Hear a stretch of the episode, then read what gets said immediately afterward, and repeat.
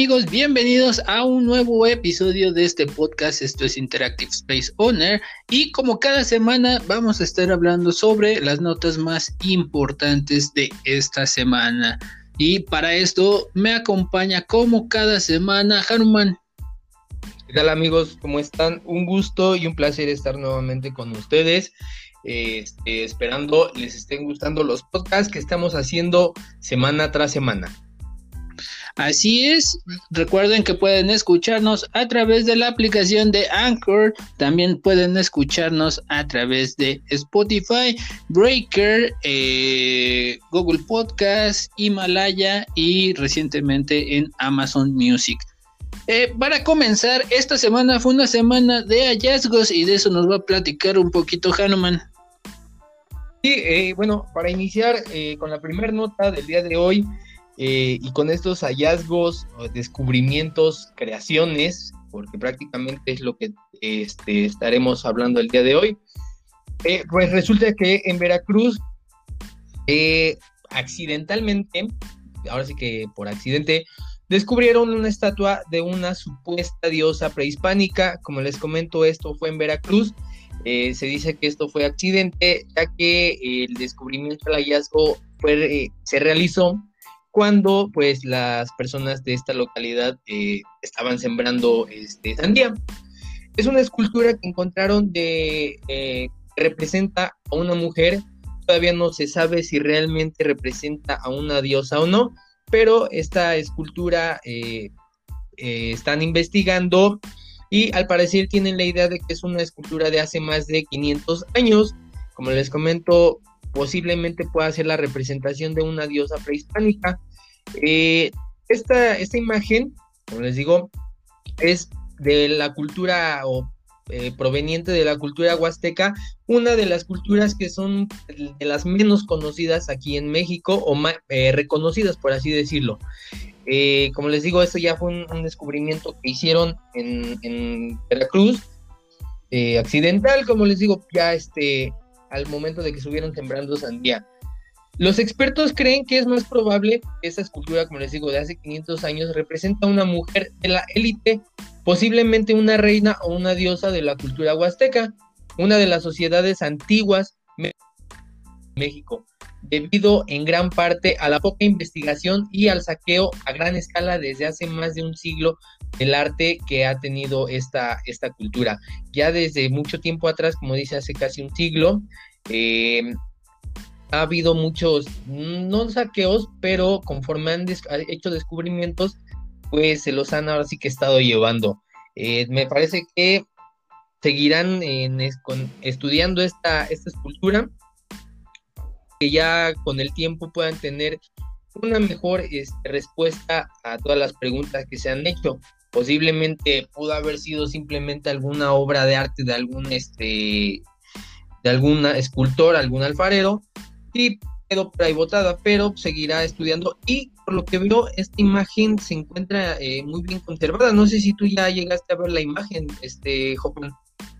Sí, ya, eh, sí, ya vi la imagen. Sí, la, la figura es de dos metros. Como dice, se ve bien conservada. Eh, aunado a esto, eh, eh, dentro del mundo de la arqueología, eh, resulta que también el día de ayer, 29 de, enero, murió eh, Beatriz Barba Aguatzin, quien fuera la primera arqueóloga mexicana, murió a la edad de 92 años. Ayer mismo salió la nota, fundadora de la Academia Mexicana de Ciencias Antropológicas, eh, una pérdida sensible, eh, como les digo, aunado a esta historia de esta escultura encontrada, digo, desafortunadamente a la edad de 92 años murió la primera arqueóloga mexicana. Y como dice Hanuman, en efecto, esto, este hallazgo, accidental o no, pero eh, la, la imagen pues sí parece ser alguien importante. Como bien lo dice, no sabemos si eh, estaría representando a una diosa o algún ser mítico o simplemente sería la figura de alguna persona que este, pues, de la clase alta de, ese entonces. Eh, como bien lo dice Hanuman, la investigación va a seguir, van a, eh, como es esta parte de un descubrimiento fortuito, eh, obviamente de, en el lugar donde se encontró debe, deben de haber más, este, más esculturas. Entonces, yo creo que en los próximos días también estaremos viendo y escuchando sobre más hallazgos, porque no creo que sea el único que puedan encontrar, ¿no? Sí, efectivamente, eh, digo, posiblemente puedan llegar a encontrar algunas este, otras reliquias, eh, estatuillas, por así decirlo. Eh, ahora sí que, como decimos, la investigación va a continuar.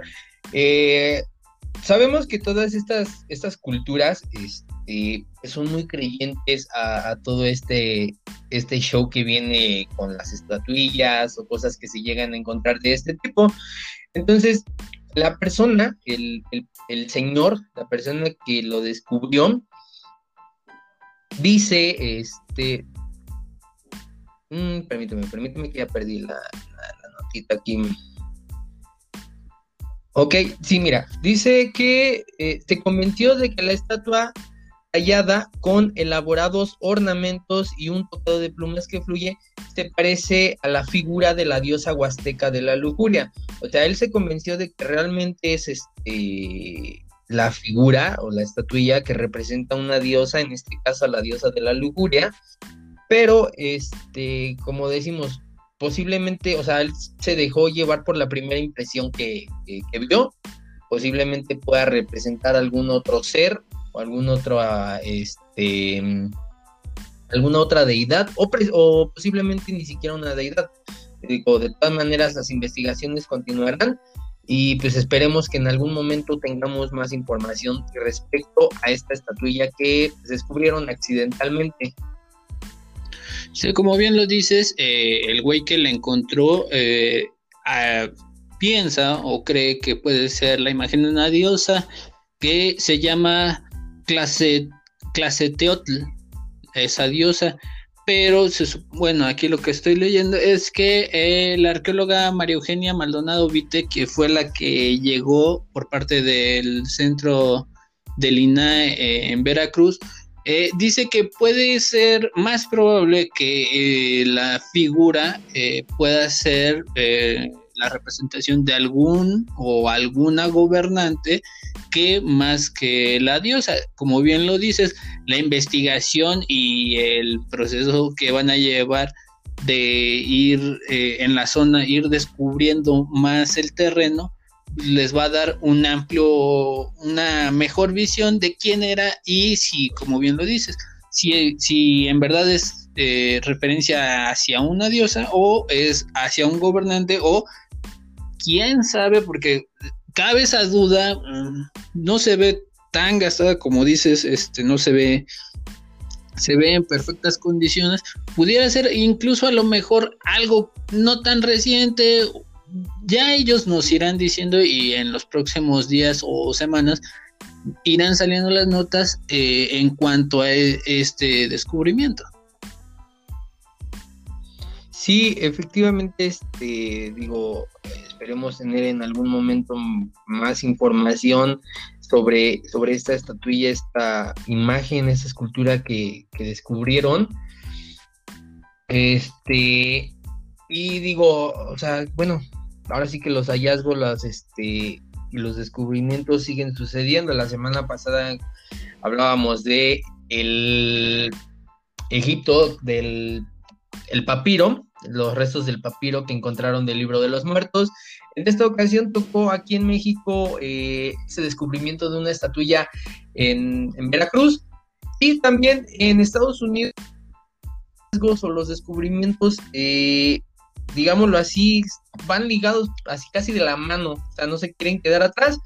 Y pues en esta ocasión, dos jóvenes de 16 y 18 años, eh, estudiantes de secundaria en Estados Unidos, hicieron el descubrimiento de cuatro exoplanetas. Esos exoplanetas se encuentran a 200 años luz de la Tierra.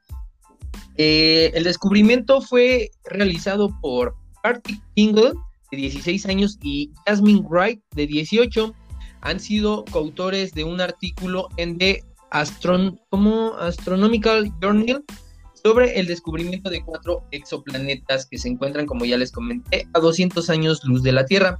Esos estudiantes de secundaria estadounidenses participaron en la investigación a través del programa de mentores de investigación para estudiantes, eh, trabajando de la mano de sus maestros en esta investigación. Pues igual, digámoslo así, algo que no se esperaban, un hallazgo, un accidente, por así decirlo, se les atravesaron estos cuatro exoplanetas este, a estos chicos.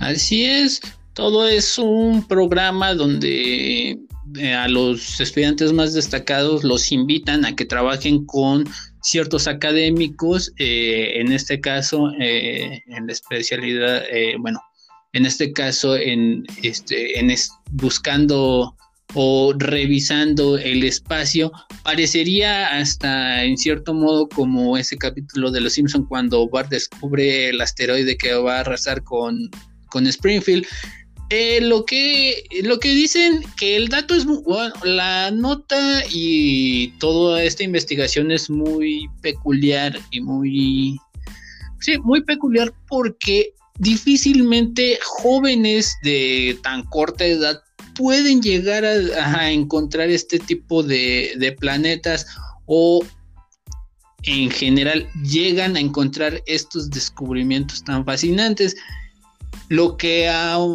personas les lleva casi toda su carrera y por eso hago referencia al, capítulo, porque en el capítulo Skinner según lleva toda su vida tratando de encontrar un planeta, una estrella o algo y nunca lo hace. Y más sin en cambio llega Bart, le pega el, este, al telescopio y encuentra el asteroide igual de fortuito, o a lo mejor no tanto, pero eh, porque estos chavos eh, estuvieron trabajando durante mucho tiempo eh, haciendo ciertos cálculos que a lo mejor ahorita nos va a decir este Hanuman, pero ellos sí se tomaron el tiempo y afortunadamente descubrieron estos cuatro exoplanetas que lo que dicen que uno de ellos posiblemente puede ser una especie de super tierra. Eh, sí, efectivamente, eh, el equipo, bueno, ese equipo de investigación estaba prácticamente centrado en la investigación eh, de Test Object of Interest. Es una estrella, bueno, cercana y muy brillante que es similar al Sol. Entonces, pues estaban haciendo investigaciones sobre esta estrella cuando al momento pues, descubrieron, o sea, sin querer, avistaron a estos exoplanetas. Eh, y sí, efectivamente, como tú lo dices, uno de estos exoplanetas se podría o podría ser considerado como una supertierra. Esto debido a su gran tamaño y rocosidad. Eh, los otros tres eh, exoplanetas son considerados subneptunos. ¿Qué quiere decir esto? Que son planetas gaseosos que son más pequeños que el planeta Neptuno, este, o sea, son similares por el hecho de que son gaseosos. Estos planetas, estos eh, planetas considerados subneptunos, eh, tardan entre 6 y 19.5 días en orbitar alrededor de esta estrella que se conoce como TOI 1233.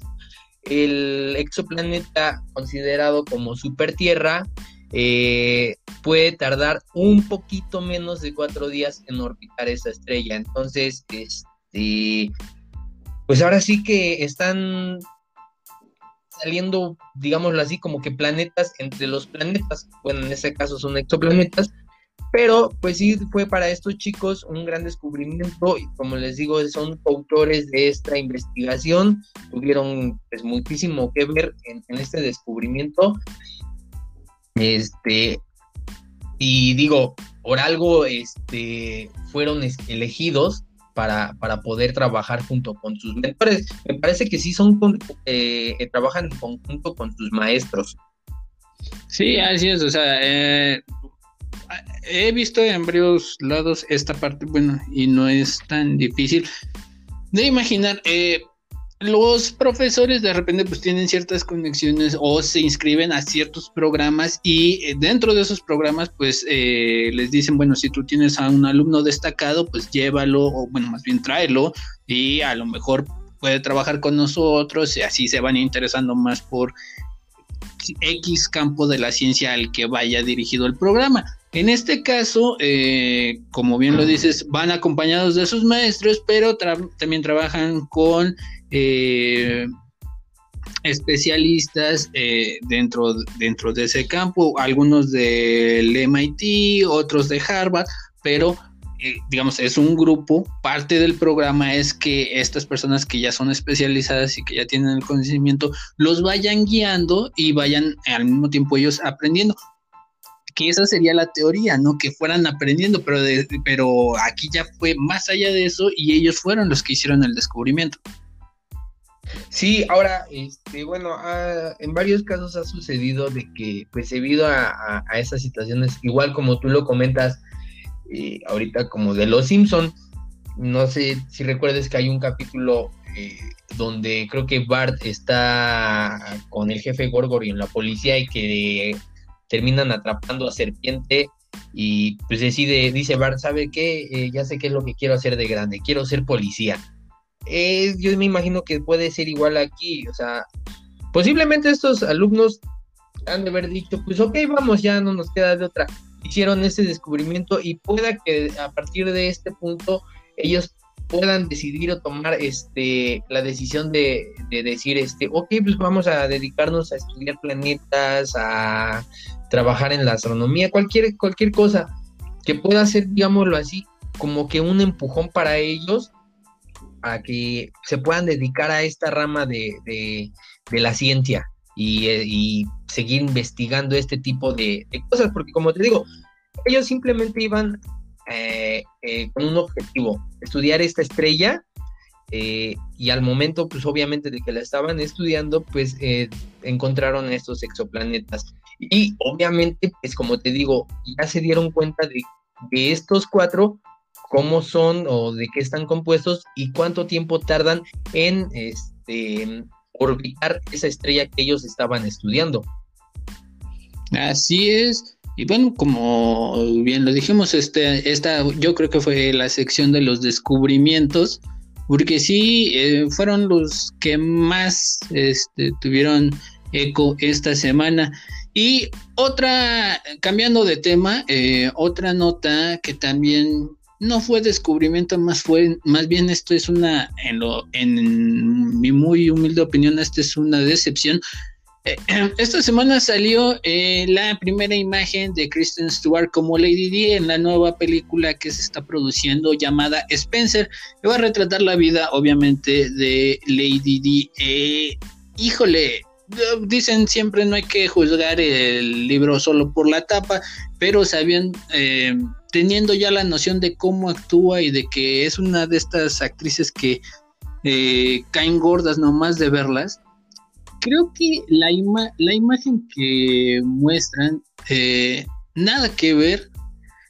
yo le comentaba a Hanuman que si se querían arriesgar a hacer una película con, eh, esta temática, eh, hubieran elegido a la, a la, este, a la actriz que está actualmente interpretando el papel en la serie The Crown, porque ella le dio un muy buen aspecto a cómo era Lady D. Eh, es una buena actriz y aparte tiene casi las mismas facciones que Lady D. Entonces sí puedes hacer una relación así de, ay, mira, sí, ella sí se parece. Pero en lo personal para mí, eh, este, esta imagen que subieron de Kristen Stewart, nada que ver con lo que podría ser Lady D. Sí, efectivamente, este, pues igual para quienes, para quienes no conocen o saben quién es Kristen Stewart, es la chica que protagonizó o la chica protagonista que salió en la saga de Crepúsculo. Eh, como bien lo dice Hoffman, es, digámoslo así, es una decepción. Igual yo estoy como él, es una de las actrices que en cuanto la ves ya, o sea, nada más, solo verla ya la odias. Eh, no conformes con echarnos a perder Batman con este, ¿cómo se llama este güey, el actor? Este, mm, el que va a ser Batman. Sí, ya, ya se me olvidó. Ya también se me olvidó. Este, pero bueno, igual trabajaron juntos. Este, estos dos sujetos sí, en lo particular, son uno de los pocos o muchos actores que sinceramente igual yo no, yo no, este, yo no tolero o no me gusta su forma de, actuar. Pero en fin, como bien lo dice, eh, la película llevará por título Spencer, eh, Spencer, perdón. Eh, ese es el apellido que, de soltera de Lady D. igual, como lo dice Hoffman, yo hubiera estado más de acuerdo que utilizaran a la chica que protagonizó la serie de Netflix llamada The Crown. la película está vista que se estrene en este mismo año. Eh, no, no tienen todavía una fecha muy exacta, pero está prevista que sea para este año. Eh, en la ya la actriz prácticamente está adoptando su, papel. Eh, como, como Lady D, digo, anteriormente ya la habíamos comentado con unas varias películas y como tú lo dices, eh, no es juzgar el libro por su portada, pero sinceramente sí me imagino que debieron haber utilizado a la misma actriz. No recuerdo igual el nombre de esta actriz que sale en la serie de Crown, pero pues sí hubiera quedado muchísimo mejor. Sí, yo opino que sí hubiera quedado mucho mejor esta. El, el güey es Robert Pattinson. Mm, ah, ok, sí, Robert, sí, cierto, Robert Pattinson. Sí, ellos fueron los dos este, protagonistas de la saga de Crepúsculo. Así es. Pinche vieja, toda igual ahí, no lo sé, muy extraña. Sinceramente no, he visto las películas, no pienso verlas, pero cuando luego salen comerciales o sale así publicidad de esas películas, la chica ahí toda emo, toda deprimida y toda, no lo sé, no, no me gusta así como, como actuar. Igual en la imagen que, tienen aquí, este, donde sale la nota, igual como que casi con la cabeza inclinada, no, se ve muy, quién sabe cómo. Sí, digo, esta chava que, este, que interpretó a Lady D en The Crown, para mí se me hizo una muy buena interpretación. Digo, no sé por qué no la llamaron o porque a lo mejor y por problemas de contrato no pudo, no puede aparecer, pero alguien como con ese tipo, alguien que sí te dé una expresión más que la de así, la de, ay, como que estoy estreñida y no puedo ir al baño, porque para todas sus películas esa es la cara que pone y no tiene otra expresión, es muy simple su actuación. Eh, a ver qué tal la trama de esta película se va a centrar en eh, una las últimas vacaciones que según toma con la familia real Lady D, en la cual decide eh, pues acabar ya con el matrimonio que tenía con el príncipe Carlos. Veremos qué tal, si ojalá y salga para este año, si sale, ojalá y salga para este año. Eh, a reservas de, de la historia, la historia puede se le puede sacar mucho, pero híjole, con ese tipo de actores pues, pues, va a estar un poquito, va a estar un poquito difícil y complicado que salga algo bueno, pero ya veremos si es que sale en este año. Y otra nota que eh, salió esta semana es que ahora sí ya valió chetos.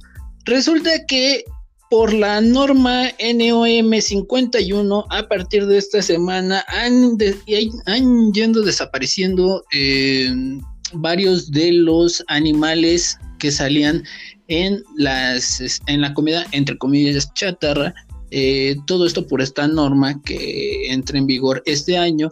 Eh, desde 1976 de 1976 Chester había estado y era la imagen de Chetos en todas sus presentaciones, pues a partir de este mes ya va a dejar de salir. Esto aunado a otros productos como cereales, por ejemplo, yo ya había visto eh, imágenes en algunos supermercados.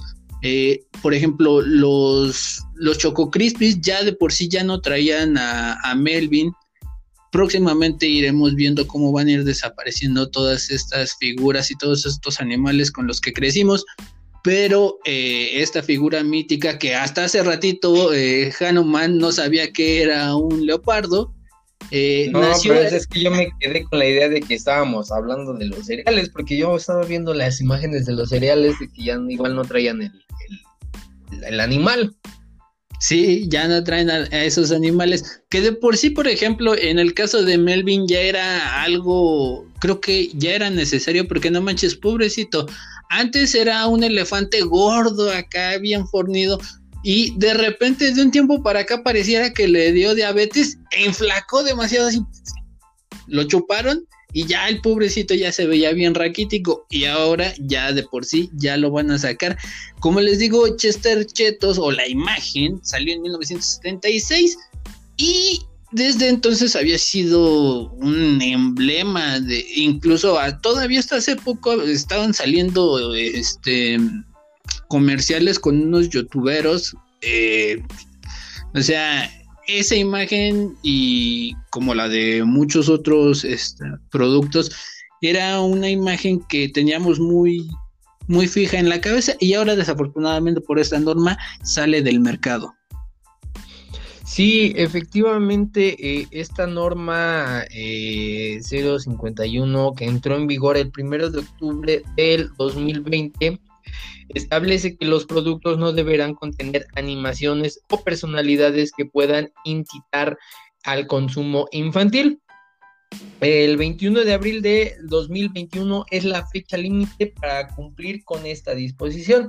Es decir, que hasta el 21 de abril prácticamente todos los eh, productos que sean considerados, como bien lo dice Hoffman, como comida chatarra, tienen esa fecha límite para poder este, pues, hacer el cambio de su etiquetado. Y entre los que se encuentran eh, Chester Chetos, ya lo, ya lo dijo Hoffman, el Melvin de los Choco Crispies, el Tigre Toño, el conejo del chocolate Nesquik, prácticamente todos, todos, todos los alimentos, el Danonino, los Choco Crispies, Mamut, todo lo que es considerado como comida chatarra tendrá que hacer un nuevo diseño en sus etiquetas, eh, como ya les comenté. Esto con la finalidad de que estas animaciones no inciten al consumo infantil. Yo creo, yo creo sinceramente que, este, este método eh, no va a servir de nada. Digo, al final del día los niños son niños, ya saben que es ese producto y el simple hecho de que contenga un conejo o un tucán, un elefante, lo que quieras, no van a decir los niños, ay, güey, es que no trae al animalito, no quiero entonces. Eh, yo digo, sinceramente, no veo que esto eh, vaya a funcionar realmente. Ahora, eh, lo que sí, ahorita voy a hacer una aclaración. Eh, la imagen como tal, eh, eh, la primera imagen se supone, bueno, no se supone, la primera imagen era un ratoncito. Ya después se cambió, este, en 1986 se rediseñó para que fuera este guepardo medio flaco y acá con lentes. Era como el perro Pucci de los Simpson y yo creo que hasta por eso también le hicieron como una mofa porque como toque adicional al perro Puchi le ponen gafas negras. Y este güey siempre, bueno, me acuerdo, yo desde siempre he traído gafas negras. Entonces, em, como te digo, eh, originalmente era un ratoncito, un ratoncito, igual se ve el ratoncito bien cagado, este, ahorita que lo busqué, y ya después se cambió a la imagen que origina, bueno, que hasta hoy conocíamos. Ha tenido varios cambios eh, en 1994, en el 97, en el 2000, 2007 y ya para 2016 ya hubo una transformación significativa eh, y ya a partir, como, dice, como bien lo dices, hasta el 20, ¿cuántos de abril? 21 de abril hasta el 21 de abril, pero pues ya algunas marcas ya desde ahorita van desechando a todas sus imágenes. Y como bien lo dices y lo dijimos eh, en su momento, eh, difícilmente esto puede llegar a ser un cambio o puede dejar este de que puede dejar este que los niños dejen de consumir este tipo de, alimentos.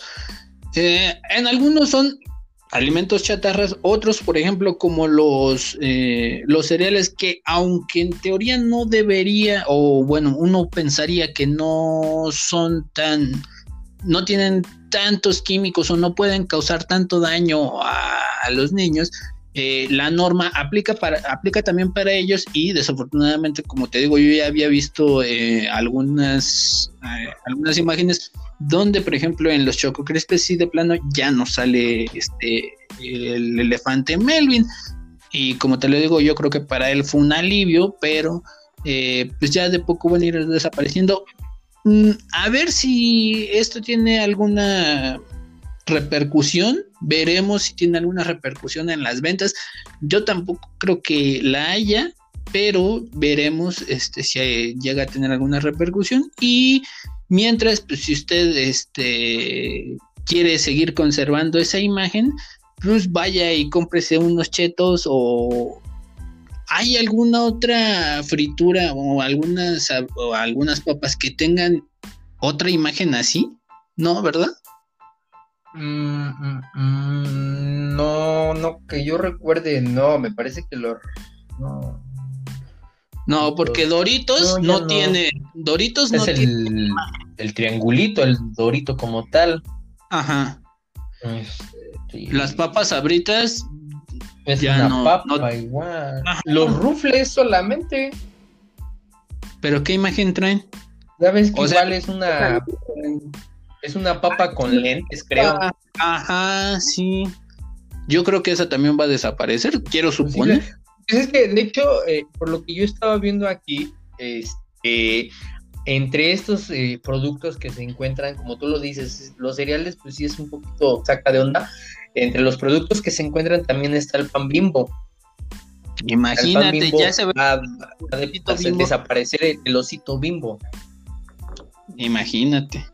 Y hay mucha gente que jura por él. Imagínate. Ah, que... es lo que te iba a decir. Y es lo que te iba a decir. Y yo tantas veces que he jurado por él y ahora sí, no sé qué voy a hacer. ahora sí va a desaparecer. Güey, yo creo que de tanto, tantas personas que han jurado por él, y han de decir, sí, te lo juro por el osito bimbo, y, y a final del día no cumplen o son mentiras, por eso va a desaparecer. Sí, yo creo que sí. Pero a ver si esto causa un efecto positivo, ya veremos. Vamos a un pequeño corte y regresamos. Esto es Interactive Space Owner.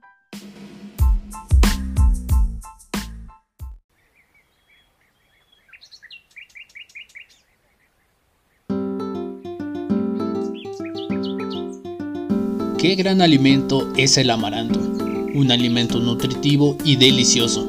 Y es por eso que Nana High producimos los mejores productos de amaranto, cultivados y cosechados por manos mexicanas, un producto de la madre tierra directo a su mesa.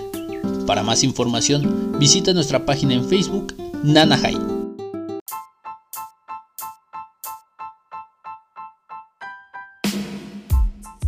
Muy bien, ya estamos de regreso. Esto es Interactive Space Owner. Y siguiendo con las notas eh, desde, la, desde el podcast pasado, estamos reviviendo este, este gran clásico que tenemos en el programa. Y hoy es clásico de clásicos porque a inicio, a finales de mes o inicios del siguiente, siempre nos toca una muerte y desafortunadamente Así, así nos toca en esta semana. Cloris Lickman muere a los 94 años. Muchos la recordarán como la abuela de Malcolm en la serie de, eh, Malcolm el del medio. Este tuvo otros papeles destacados.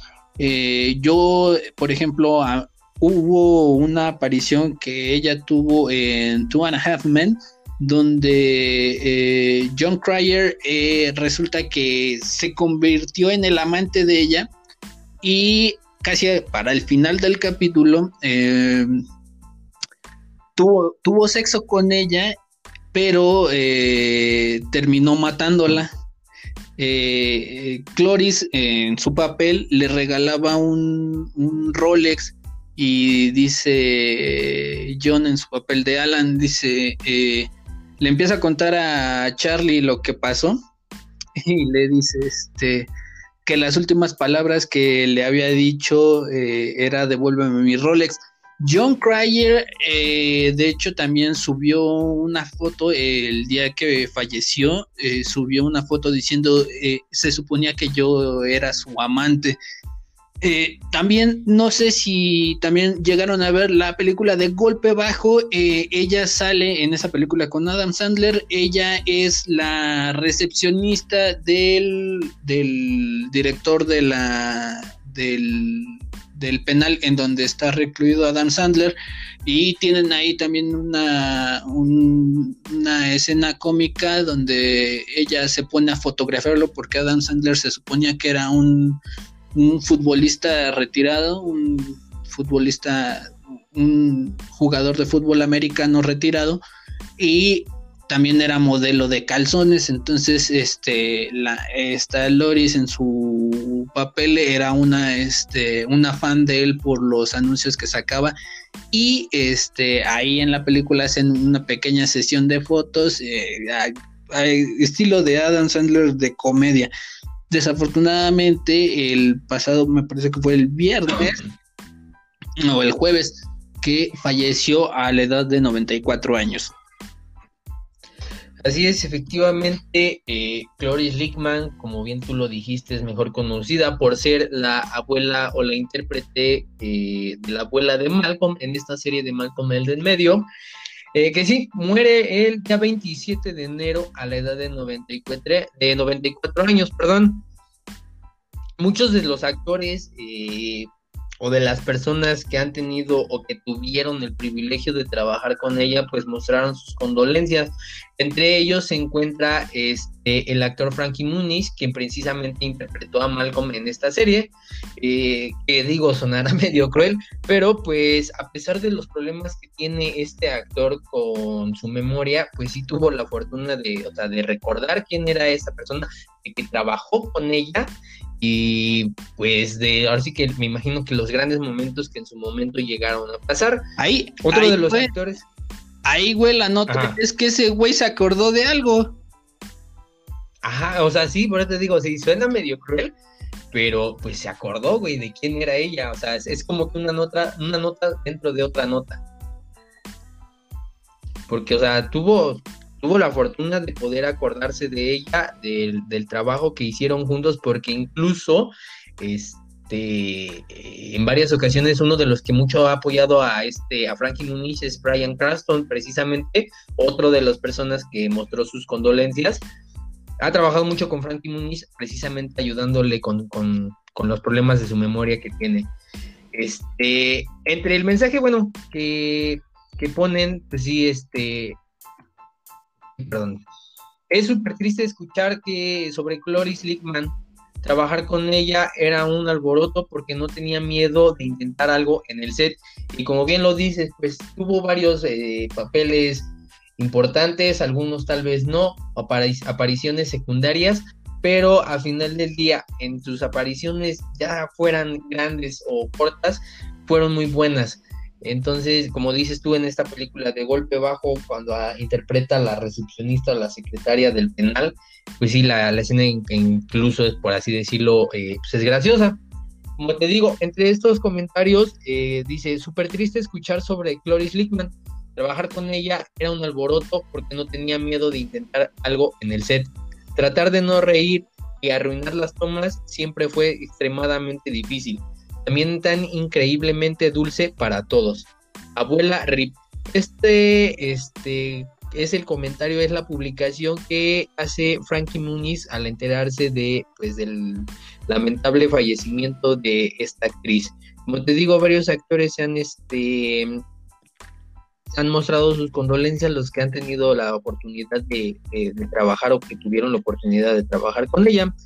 Eh, ella fue incluida en el Salón de la Fama de la Academia de Televisión en 2011. Obtuvo 22 nominaciones al Emmy y 8 premios. Eh, Prime Time, ah, ¿sí? sí. ¿Cómo? Prime Time. Prime Time. Ajá. Eh, y 8 premios Prime Time Emmy y un premio Time Emmy. A principios de la década del 2000, Lickman ganó nuevos elogios por su papel de la malhumorada abuela, como bien lo decimos, este, este es uno de sus papeles más reconocidos. También se alzó con un Oscar como actriz de reparto en 1971, o sea, fue una persona o una actriz muy reconocida, este, muy buena actriz, digo, afortunado, desafortunadamente, pues todos la van a recordar por su mal genio que tenía como la bola de Malcolm. Así es. Y cambiando de tema, vamos con una noticia sobre los rusos y los bolivianos. Resulta que en esta semana todo se ha volcado, eh, más particularmente en México, todo se ha volcado hacia la vacuna Sputnik 5 que pues va a llegar eventualmente, va a llegar a México y bueno, se desató toda una polémica de que si es buena, es mala, es efectiva, no es efectiva. Pero más allá de las palabras, en Bolivia ya dijeron, y textualmente lo digo, nosotros no hablamos, mostramos resultados. Es lo que dice el presidente de Bolivia al recibir 20 mil dosis de esta vacuna para empezar a vacunar a su población. El día de ayer llegó este embarque y todo esto eh, como les digo, todo esto viene a sobresalir porque efectivamente aquí en México eventualmente va a llegar esa vacuna, pero hay opiniones encontradas de que si es efectiva, no es efectiva, eh, podrá tener efectos secundarios graves o no. Todo esto porque ante la FDA es, no, tiene, no tiene ninguna validación. Entonces, por este motivo, muchas personas eh, quienes están en contra de esta vacuna dicen que, bueno, pues al no tener la, aprobación de la FDA, pues es difícil confiar en un producto y mucho más este, difícil comprarlo y exponer a toda la población de este a toda la población del país. Los que están a favor dicen que bueno, que creen en la, en la palabra del gobierno ruso, eh, aseguran que la efectividad que tiene es, es igual o superior a las mismas este, vacunas que hoy se están implementando en sus inicios y que, pues bueno, solamente porque la FDA aún no da el visto bueno, es el único problema que ellos le ven, pero los que sí ya están aventados y ya están comprometidos ya con esta vacuna son los bolivianos. Este, sí, de hecho, este es el primer cargamento, me imagino que de muchos. Eh, ese cargamento viene compuesto por 20 mil dosis y serán este principalmente o están previstos principalmente para hacer eh, ser aplicadas a pues como aquí en México al personal médico, o sea, de, primer, este, de primera instancia, estas vacunas vienen prácticamente destinadas para el personal médico que eh, pues está trabajando en toda esta este, cuestión del COVID o en clínicas que están tratando el COVID. Ahora, este, como tú bien lo dices, eh, eh, está en duda un poco porque todavía no está como que bien aprobada.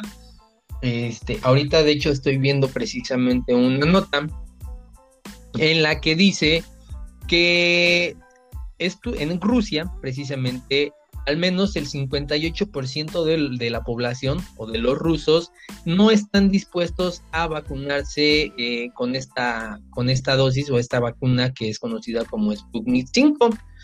Eh, de hecho, en esta es una nota ya un poco, un poco atrasada, un poquito vieja, por así decirlo. Pero en esta nota también dice que el presidente Vladimir Putin aún no tiene previsto vacunarse contra el COVID. Aquí se me hace a mí algo contradictorio porque supuestamente ya él ya se había aplicado la vacuna y fue una de las primeras personas que se aplicó la vacuna supuestamente para demostrar la efectividad de, dicha, de dicha vacuna. No, güey, se la había puesto a sus hijas a su hija, o sea, recuerdo que se le había puesto a su hija, pero a, sus hijas. a eso, posterior a esto, él dijo que ya se había aplicado también la vacuna. Entonces, ahora resulta que, ah, como tú lo dices, a pesar de que pues, no está eh, ¿cómo me dijiste? Certificado que no está aprobada por, por quién, perdón? La FDA. FDA, ok. Eh, pues igual, los rusos no están dispuestos o están en contra de vacunarse, al menos más de la mitad de la población de los rusos están en contra de vacunarse con la Sputnik y prefieren seguir esperando a que haya algún otro método de vacuna o de vacunación o que realmente puedan dar, este, digámoslo así, fe y legalidad de que realmente es, este, es buena. Así es, y bueno, es, el carga, bueno, lo que tienen previsto en Bolivia son 5 millones 200 mil este, dosis de esta vacuna y posiblemente o lo que tienen ellos planeado es que se va a recibir este, este todo este embarque de vacunas en tres partes. Eh, ellos aseguran que para ellos es más fácil eh, demostrar, aunque sea a corto plazo, que se está haciendo algo eh, y no estar especulando que si vamos a comprarle la vacuna tal o cual este, empresa. Lo que también ellos dicen es que desde el primer momento que llegaron las vacunas, ellos tienen la noción y que, bueno, ellos están conscientes de que esto genera preocupación o desconfianza, pero que ante la población, pero que ellos están confiados de que la vacuna puede, eh, tiene gran, gran porcentaje de efectividad y que ellos están completamente confiados en la estrategia que van a seguir ahora con, esta vacuna. Como bien lo dices, eh, estas primeras dosis van a ser para eh, las personas que trabajan en el sector de la salud y supongo que progresivamente irán vacunando a todo el país. Eh, cabe mencionar que aquí en México está la misma controversia de que si es efectiva o no. Ya veremos este, en los próximos meses si llega, porque hace poco, si no mal recuerdo, el día de ayer viernes, eh, el mismo gobierno ruso salió a no pues sí, a desmentir ciertos, eh, según ellos, a desmentir ciertos eh, estigmas que hay sobre esta vacuna. Aún así no queda bien en claro si eh, es, una es una vacuna confiable o no. lo que sí cabe recalcar es que dosis de esta vacuna van a llegar a México. Veremos cómo va evolucionando también esto. no sé, a lo mejor, fíjate, eh, de esta vacuna a lo mejor nos llega a, tocar a nosotros, ¿tú te la pondrías? Pues no lo sé, digo, o sea, no estaría de más tomar las precauciones necesarias para evitar eh, algún otro contagio. Pero digo, muchas personas las que no te voy a decir que estén en contra, pero que dicen que realmente o que no es tan efectiva esta, esta, esta vacuna de Sputnik. Ahora, este, tengamos en cuenta que si no está al 100% aprobada, pues yo creo que sí genera las dudas. Así es. anteriormente me parece que ya habíamos comentado es de que Putin, bueno, Vladimir Putin estaba en proceso de mm, era de del Cofepris, creo, ¿no? De, darlo, de, registrarlo ante el Cofepris. Eso es lo que, que, que, habíamos hablado, lo único que, que, hasta el momento había salido a la, a la luz. Pero como te digo, el hecho de que la hayan registrado en, ante el COFEPRIS no quiere decir, no quiere decir, perdón, que realmente sea muy efectiva. Efecto, eh, bueno, eso es lo que se, se comenta a ciencia cierta. Igual no hay un no hay un estudio, no hay una valoración completa por parte y oficial por parte del gobierno mexicano. Entonces, Mm, esto muchas veces lo que genera es más incertidumbre a la gente. Eh, en vez de darle claridad a lo que se puede hacer. Eh, también lo que dice, por ejemplo, cambiando un poquito, regresando al tema de Bolivia, lo que dicen es que ellos pues, van a seguir eh, entablando negociaciones con las demás eh, farmacéuticas. el hecho de que compran un lote al gobierno ruso no quiere decir que los excluya de otros de, otro, de otras farmacéuticas que ellos van a seguir eh, en su línea de eh, lo que quieren es dar resultados eh, prontos y ya veremos, ¿no? O sea, primero, ahora sí que ellos dicen más vale pedir perdón que permiso. ellos lo que quieren es em, tener los suministros para poder eh, proteger a la ciudadanía, a la gente de Bolivia. Y si ellos sí lo ven así, si la única que podemos conseguir de manera más eficaz o más fácil es la de Rusia, pues vámonos y eh, con eso vamos a trabajar. Nosotros, por ejemplo, de, este lado, nosotros aquí en México debemos de estar muy al pendiente.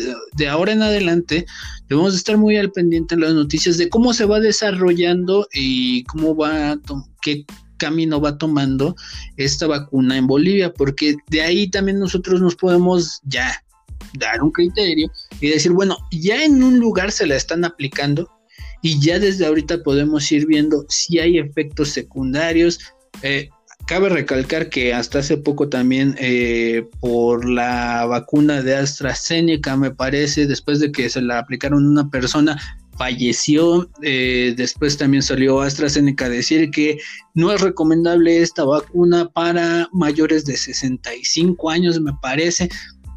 Entonces, ahorita van saliendo muchos problemas a la luz por las que ya ahorita supuestamente ya tenían una aprobación.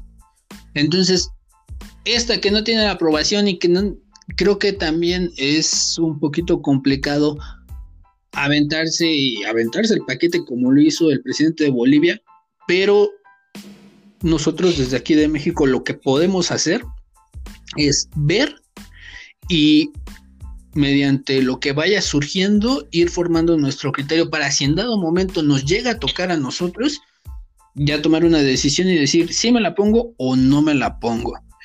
Y siguiendo con las notas, vamos. De rapidito, perdón, perdón, de rapidito, de lo que comentabas, igual ahorita de, las vacunas que Bolivia adquirió de, Rusia, de la Sputnik 5, igual este, el primer cargamento que llegó son de 20 mil dosis adquirió 5 millones 200 mil más, pero aparte, como tú bien lo dijiste, no se estaban cerrando a, digamos, lo hacían negociaciones con otros laboratorios.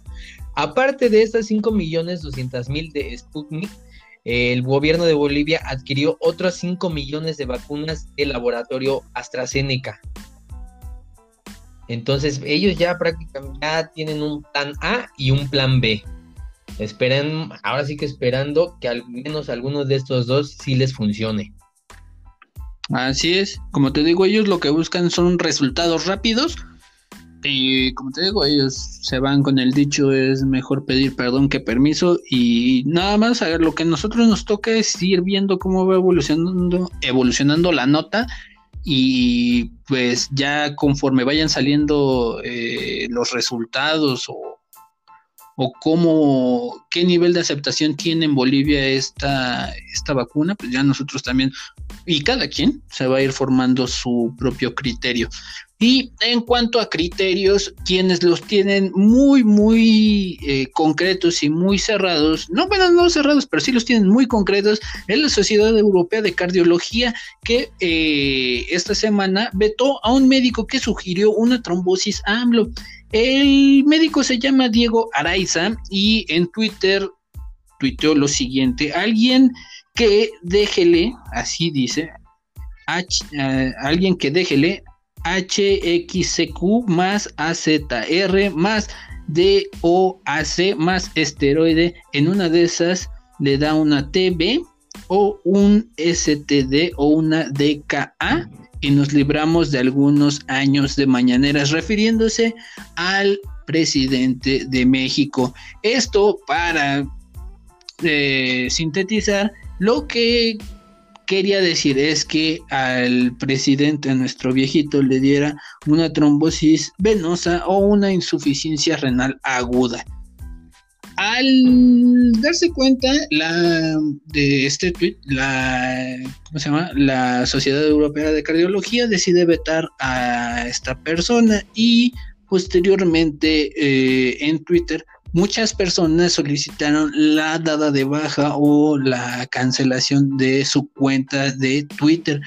De la Sociedad de Cardiología, eh, ellos sí fueron muy, muy, este, muy precisos y eh, en el momento en el que vieron este tweet, eh, lo hicieron público, la dada de baja de, de, esta persona y el mismo Diego Araiza en un tweet posterior se disculpó y pidió que pues, lo perdonaran porque pues, había sido un exabrupto que había tenido y que prácticamente no le echó la culpa a otra persona, pero sí dijo que pues bueno, era un momento en el que no midió las consecuencias de sus actos y pues decidió solo hablar por hablar.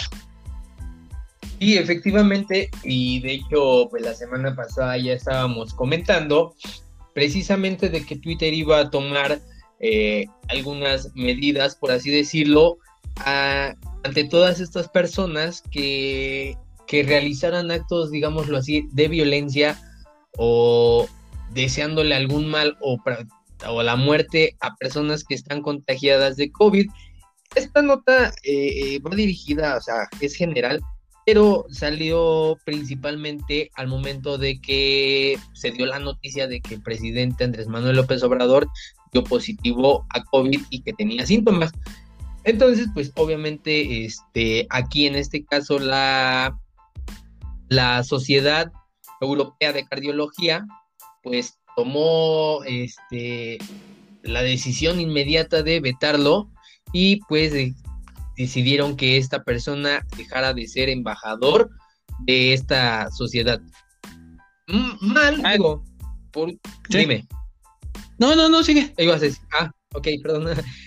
mal, sí, porque digo, este, eh, mal por el mensaje de este, este personaje, Diego Araiza.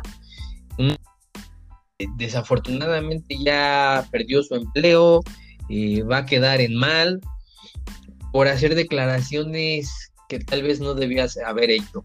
Eh, este es un comentario que posiblemente pudo haberse guardado para sí mismo.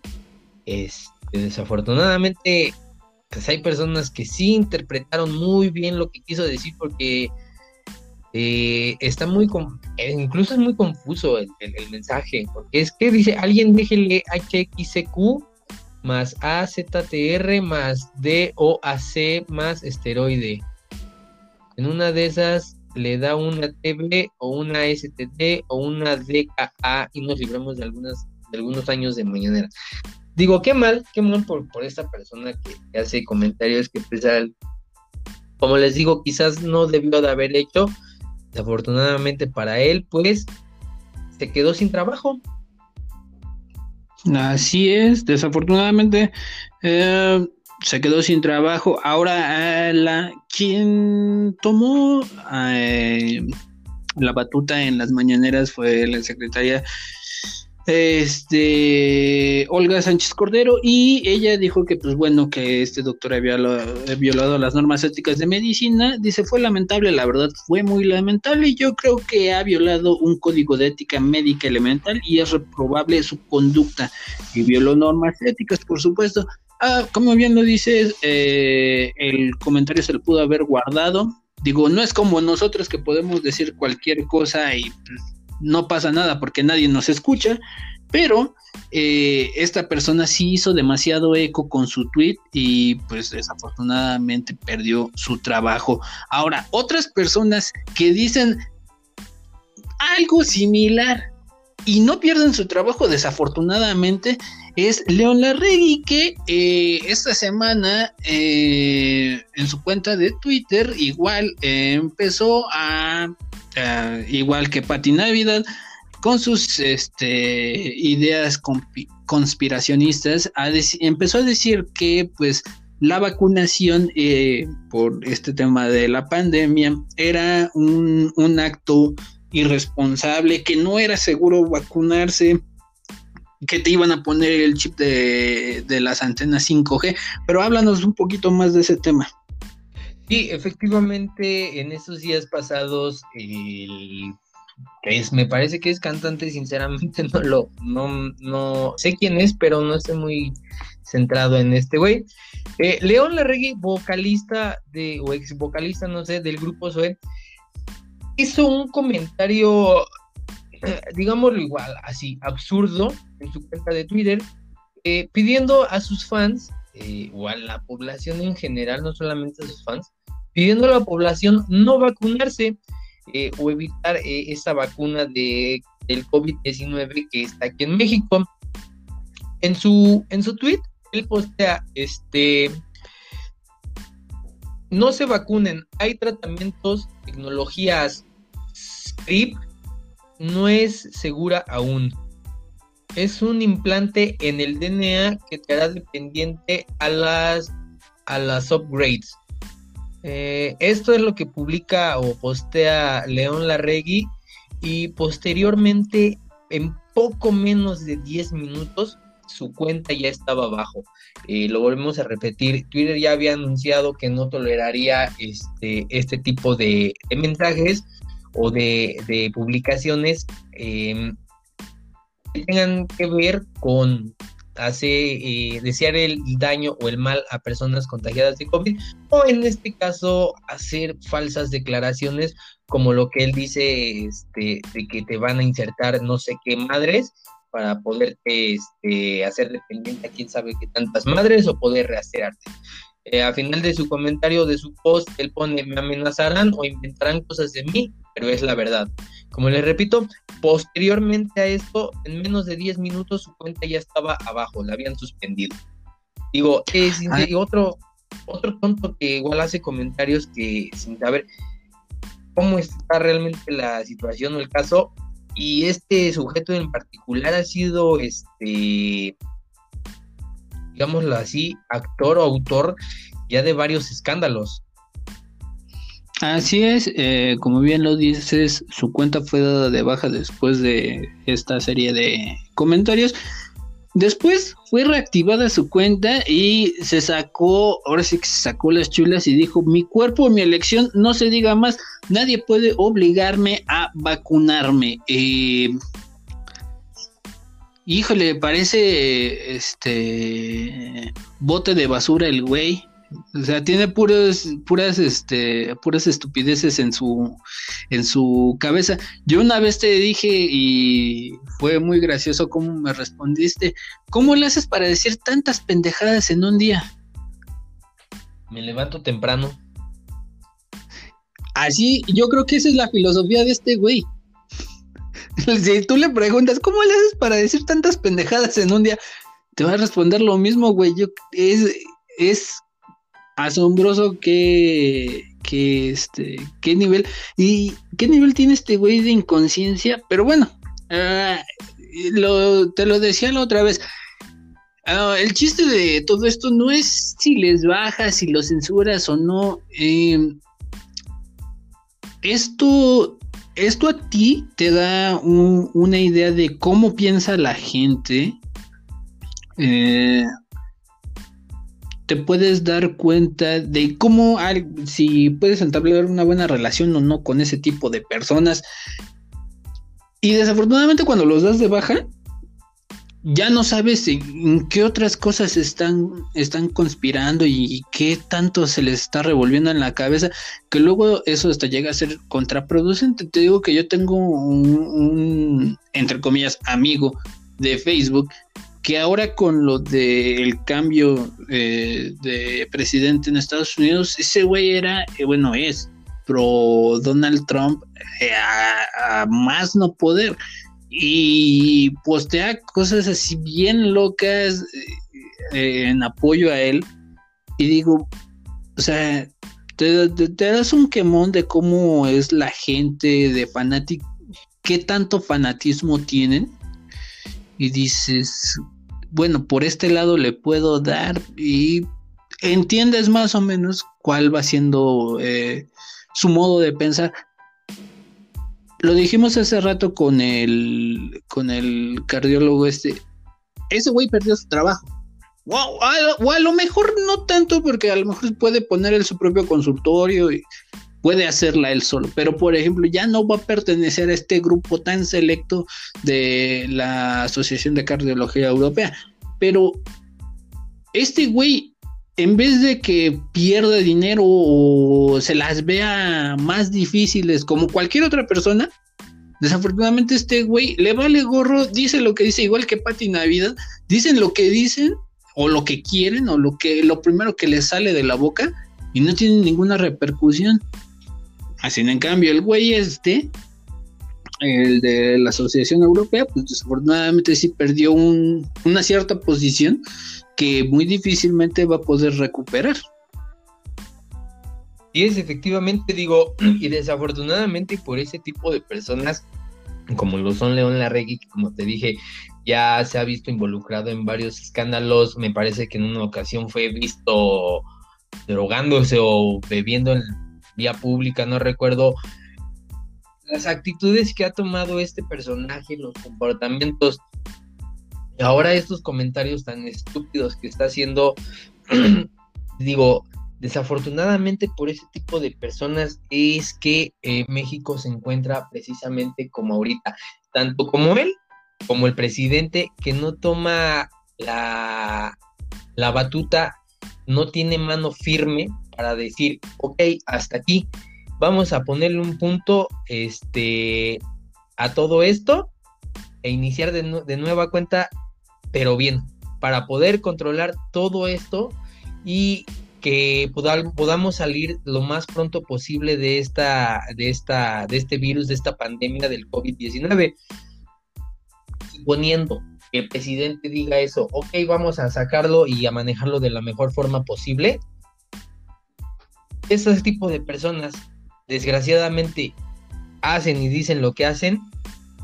Y peor aún, hay gente que lo sigue y que están de acuerdo con ellos. Ah, ok, pues si es que lo dice este güey, entonces sí debe de ser verdad. Este güey ha dicho muchas cosas y siempre tiene razón. Ok, no me voy a vacunar y todo. Es como lo decíamos la semana pasada. El presidente estaba en contra del uso del cubrebocas, de, la, de una mascarilla. Prefería usar sus estampitas. Ahora, desafortunadamente para él, se contagió de COVID, tiene sus síntomas. Si yo fuera él, yo no dudaría en ni un minuto de decir, ok, ¿saben qué? Vacúnenme, vamos a empezar nuevamente, estoy manejando mal esto. Hasta que yo creo que tuvo que suceder esto para que esperemos, porque hasta el momento no se ha visto eh, un avance, pero esperemos que sí empiece a manejarlo de, de buena forma y que, ojalá, digo, Nada más le suspendieron la cuenta a este güey, León Larregui. Como tú dices, yo no sabía este, que tiempo después se la habían activado nuevamente. Ese es el problema. ¿Para qué le suspendes una cuenta si nuevamente se la vas a volver a activar y va a empezar a seguir diciendo estupideces? Y como te digo, peor aún, hay mucha gente que lo va a seguir y va a seguir, este, va a estar de acuerdo con él. Digo, entonces aquí me imagino que sí debería de tener algún tipo de sanción, porque como dices, perder su trabajo como tal, pues no creo que sea tan posible. Pero que sí tenga algún tipo de sanción o algo para que pues no continúe con este, este tipo de, de comentarios absurdos, por así decirlo. Así es, ojalá y hubiera alguna sanción, pero muy difícil que, la haya. Y más allá de eso, pues, lo único que podrían hacer quienes son, entre comillas, fans de su trabajo, pues lo único que podrían hacer es no escucharlo y ya. se quita así de fácil y así de sencillo el problema con este tipo de personas. Eh, vamos a un pequeño corte comercial y regresamos con nuestra sección de tecnología, una nueva sección que vamos a poner a ver qué tal nos sale. Vamos y regresamos.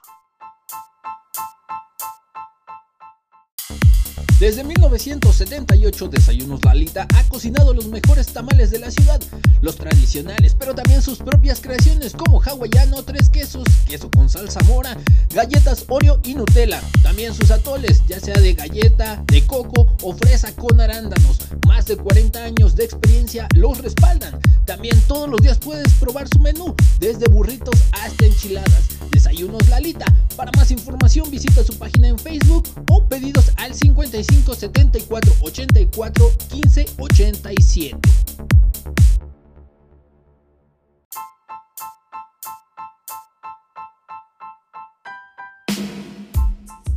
Muy bien, ya estamos de regreso en su podcast de música, donde no hablamos de música, sino de otras cosas en general. Y siguiendo con lo que les estábamos diciendo hace ratito eh, de este podcast, que no hablamos de música y se supone que es de música, eh, resulta que Xiaomi el día de ayer viernes sacó un video y hizo la publicación de su nueva tecnología de la cual seguro Nikola Tesla estaría jalándose de los pelos. Resulta que ellos han creado una pila que más bien parece como un Xbox, como estos nuevos Xbox que salieron, que son unas cajitas cuadradas.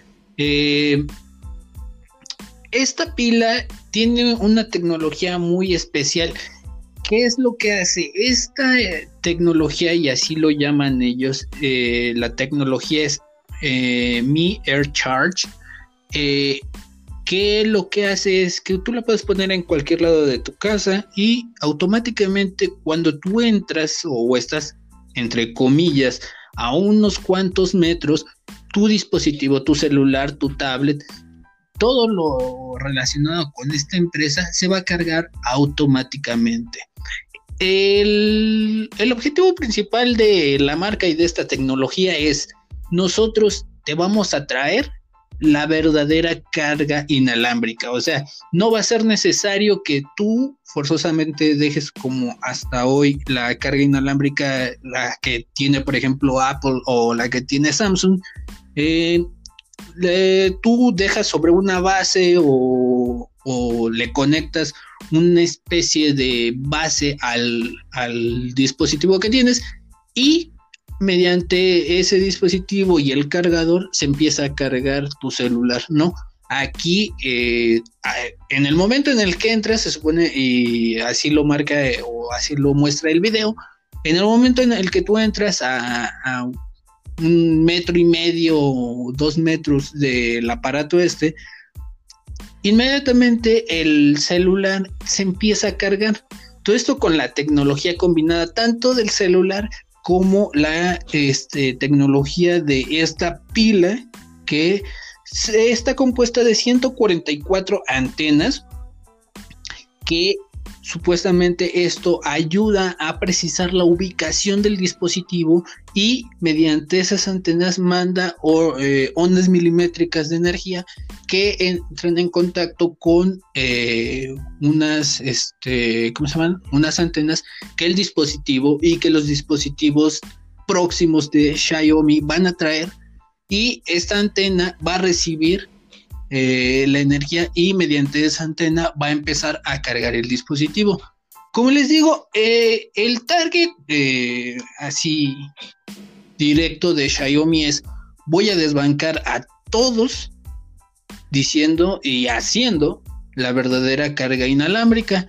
Y el video, la verdad, está es, es muy convincente. Todavía no hay fecha para su lanzamiento, pero cada vez se está acercando más este, la tecnología a estas ideas que en su momento tenía Nikola Tesla, que era eh, la energía eléctrica ya no va a ser por cable, sino va a ser por el aire que viaje hasta las casas para que sea más fácil y llegue a todas partes. Pero es un gran avance que tiene hoy el día, el día de hoy Xiaomi con este nuevo sistema de, carga completamente, completamente inalámbrica.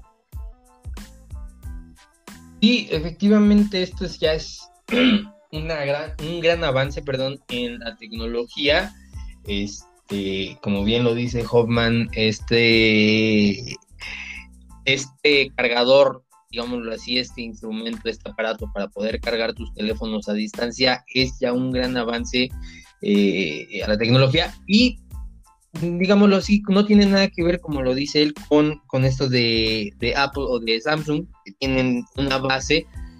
Si no utilizas un cable como tal directo del teléfono a esta base, pero obviamente esta base tienes que conectarla a la luz y el teléfono tiene que estar obviamente estático recargado en esta base. Con este, este nuevo invento, esta nueva este, cajita, tú puedes cargar tu celular y estar en, en este caso, digámoslo así, en este aspecto, en tu casa. Eh, lo puedes tener ese, esta caja en la, en, la, en la sala y tú puedes estar en tu cuarto, estás jugando, viendo películas, viendo videos, no sé, y se está cargando. Ahora, una de las, digámoslo así, novedades que aparte trae esta, este, esta, este dispositivo es que una, pues bueno, la, el, las paredes o algunos obstáculos como ha sucedido con la señal de luego el internet del wifi que si tú lo tienes en una habitación y de repente estás en otra y hay muchas paredes te empieza a reducir la, la señal pues no, esto no, tendrá nada que ver, no va a interferir en la emisión y la recepción de la carga de tu dispositivo.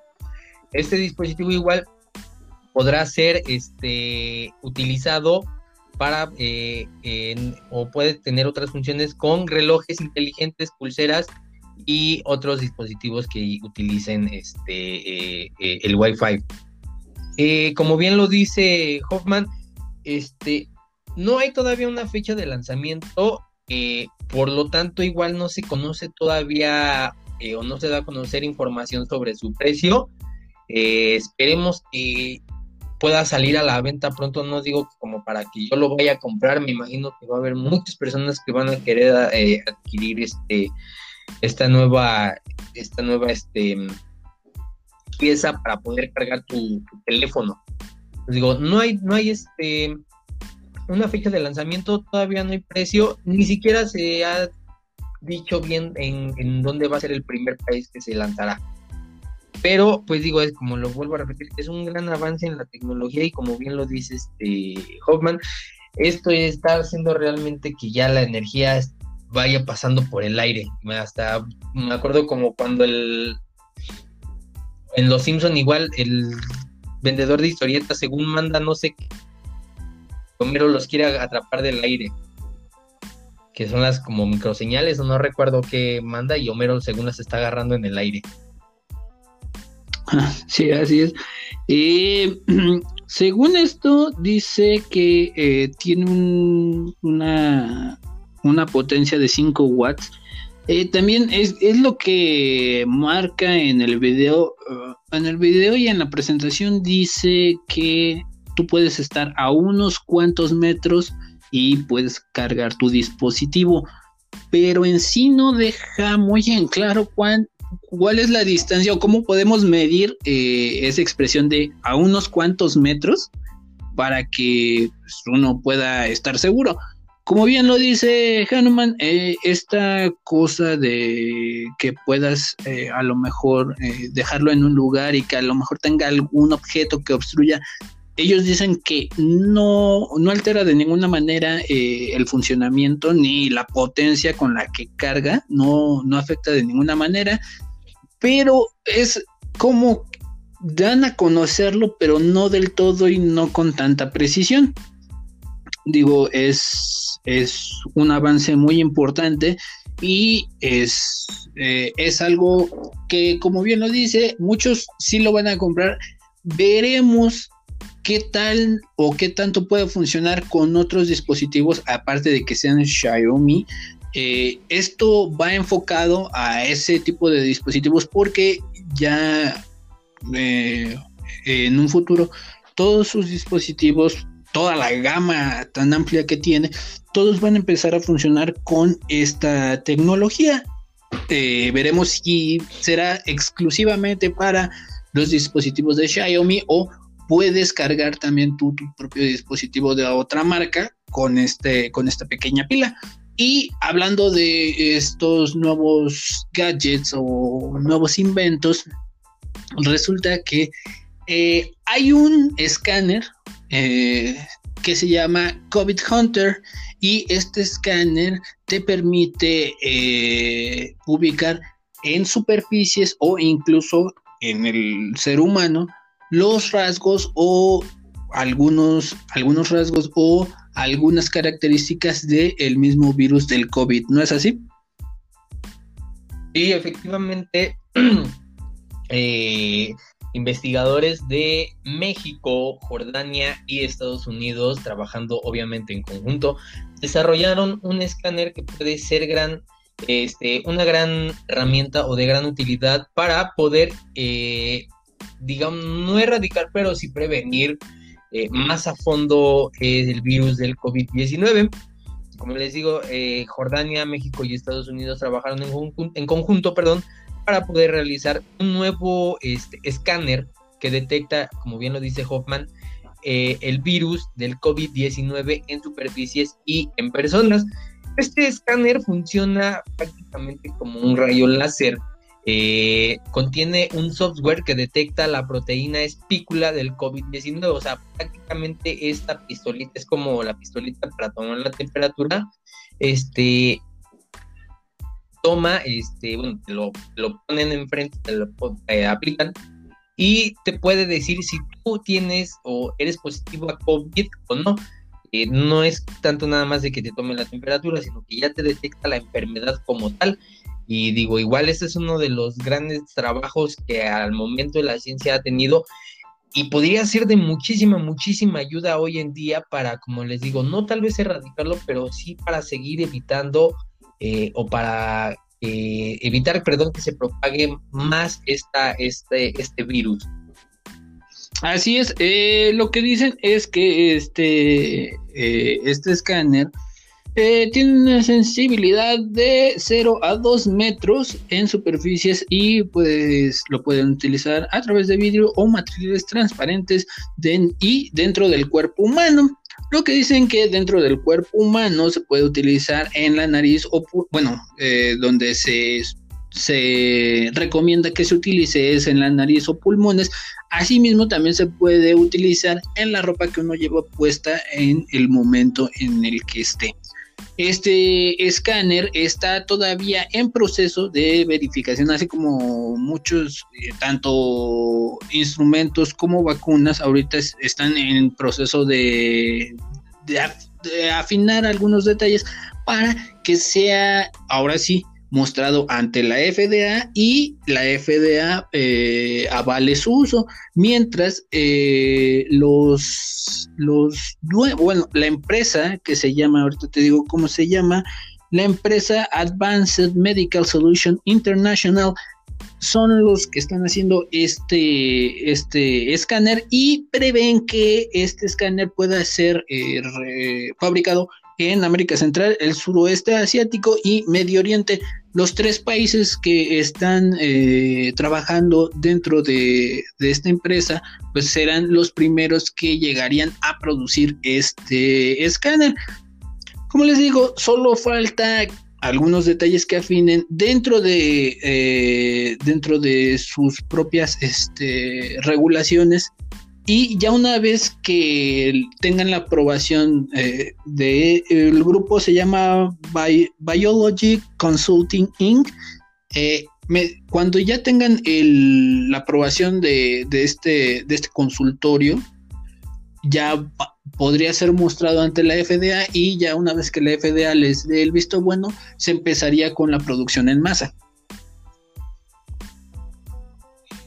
Sí, eh, de hecho, bueno, hasta ahorita las pruebas que han realizado, este, o las distintas pruebas que han llevado a cabo para poder este, realizar este proyecto, pues han tenido una eficacia de el 100% prácticamente.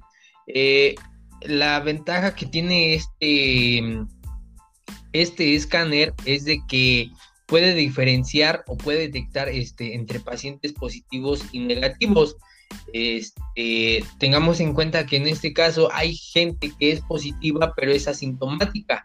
Entonces, esto podría ser de gran ayuda en estos aspectos. Muchas veces, eh, de hecho, este, no muchas veces, eh, se ha especulado mucho que estas pruebas rápidas que se han estado realizando hoy en día para poder detectar si eres una persona positiva o no, eh, están en duda. Digo, sí, muchísimas personas se las, se siguen aplicando, pero pues la verdad están en duda de porque no se sabe a ciencia cierta si son realmente efectivas o no. Entonces, este escáner sí ayudaría muchísimo para poder detectar a alguna persona que esté infectada o alguna superficie que esté infectada, como ya lo habíamos comentado anteriormente, este virus puede llegar a sobrevivir algunas horas este, en superficies. Es por eso la importancia de mantener limpio este, todo lo que toquemos o que tengamos a nuestro alrededor pero como les digo, es, va a ser de gran importancia, va a ser de gran ayuda para poder detectar no solo superficies, sino personas que lleguen a tener este, este virus. Como les digo, hay personas que son asintomáticas y no saben que realmente tienen este virus hasta que desafortunadamente llega a suceder algo más grave. Entonces, siguen pruebas, eh, los resultados, como les digo, han sido de gran eficacia, pero no por el simple hecho de que sea eficaz, que quiere decir que ya está avalado, ya está aprobado, puede ser distribuido. No, tiene que pasar por un riguroso proceso antes de que pueda ser vendido a otros países. Así es. Y bueno, con esto terminamos eh, este maravilloso podcast de música y entretenimiento sin hablar de música y entretenimiento. Muchas gracias por estarnos escuchando a través de todas las plataformas que ya saben que nos pueden escuchar. Hanuman.